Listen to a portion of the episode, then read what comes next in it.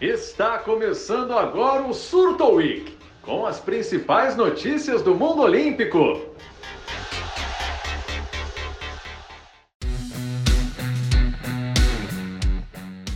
Fala amiga surtada, fala amigo surtado. Meu nome é Lucas Bueno e este é o Surto Week, um novo podcast do site Surto Olímpico, com o que de melhor rolou nesta semana nos esportes que tanto amamos. Vamos começar bem? Vamos começar com notícia boa. A judoca Maria Portela faturou no último sábado, dia 27, a medalha de ouro no Grand Slam de Tbilisi, na Geórgia. Competindo pela categoria até 70 quilos, a brasileira enfrentou na final a russa Madina Tamaizova, que acumulou na luta 2 x contra um de Portela.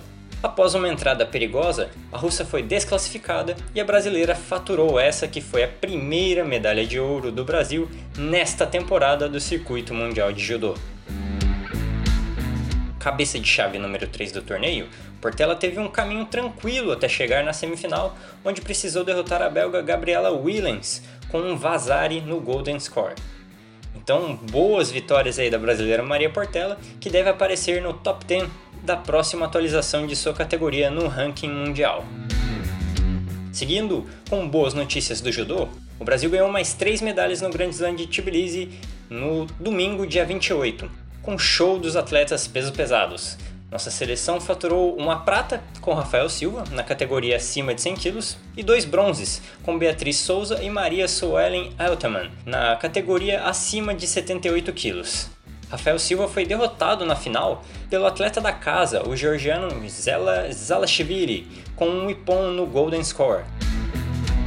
Já Beatriz e Maria Suelen tiveram a mesma goza no torneio, a chinesa Xu Xian, que acabou faturando a medalha de ouro.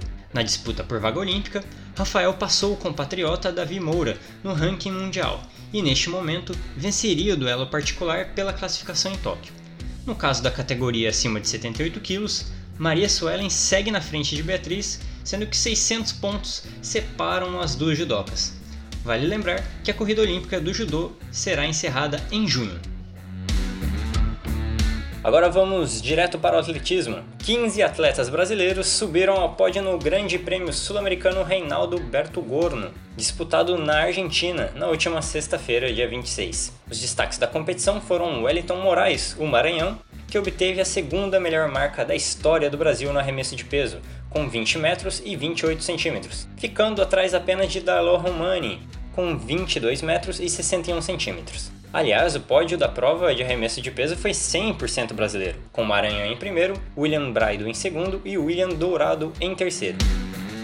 E essa semana teve brasileiro e brasileira garantindo vaga para os Jogos Olímpicos de Tóquio também.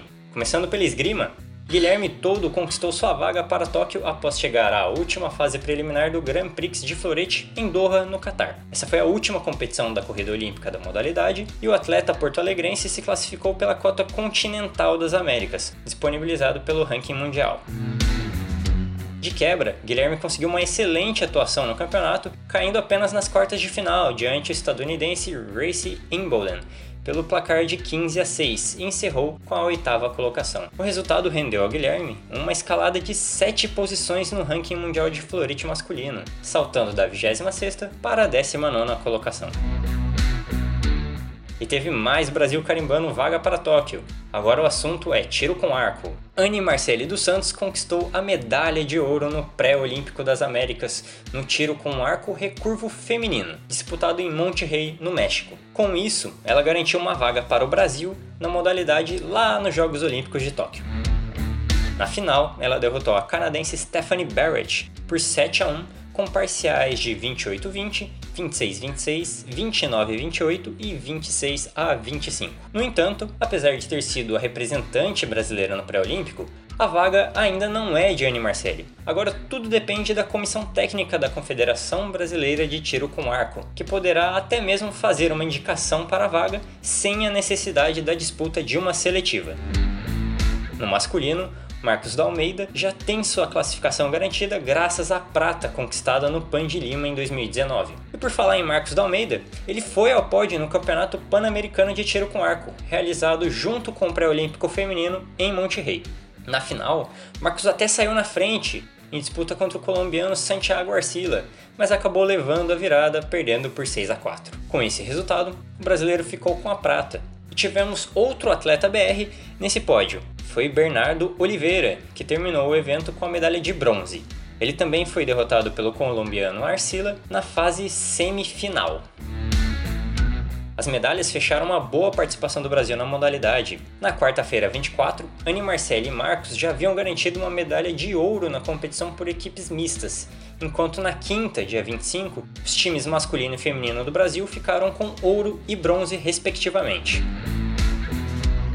Vamos mudar de elemento agora? O papo da vez é o Campeonato Sul-Americano de Esportes Aquáticos, realizado lá em Buenos Aires, capital da Argentina. No último sábado, dia 27, o Brasil sagrou-se campeão geral do torneio de saltos ornamentais, fechando a participação com uma medalha de ouro e duas de prata. Luana Lira foi medalhista de ouro ao lado de Tami Galera na prova de trampolim de 3 metros sincronizado, com 278,28 pontos. E não parou por aí, pois Tami voltou ao pódio na prova de revezamento misto, que reúne a plataforma de 10 metros e o trampolim de 3 metros, ao lado de Isaac Souza. Juntos, eles faturaram a prata, com uma pontuação de 306,45. Outro brasileiro que medalhou novamente na competição foi Isaac Souza, prata na plataforma de 10 metros com 438,5 pontos.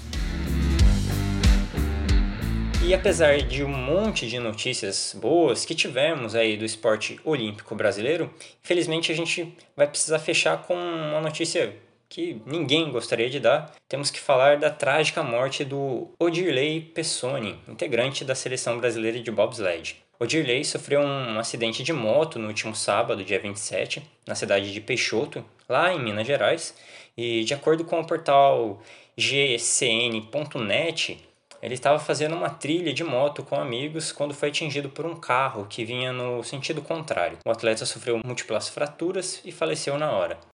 O Dirley tem duas participações olímpicas na carreira, eh, nos Jogos Olímpicos de Inverno de Sochi em 2014 e em Pyeongchang 2018. Ele já estava se preparando para disputar sua terceira edição, eh, que seria em Pequim 2022. Então, ficam aqui nossos sentimentos a toda a família do Ordilei e todos os seus amigos realmente é uma perda muito triste.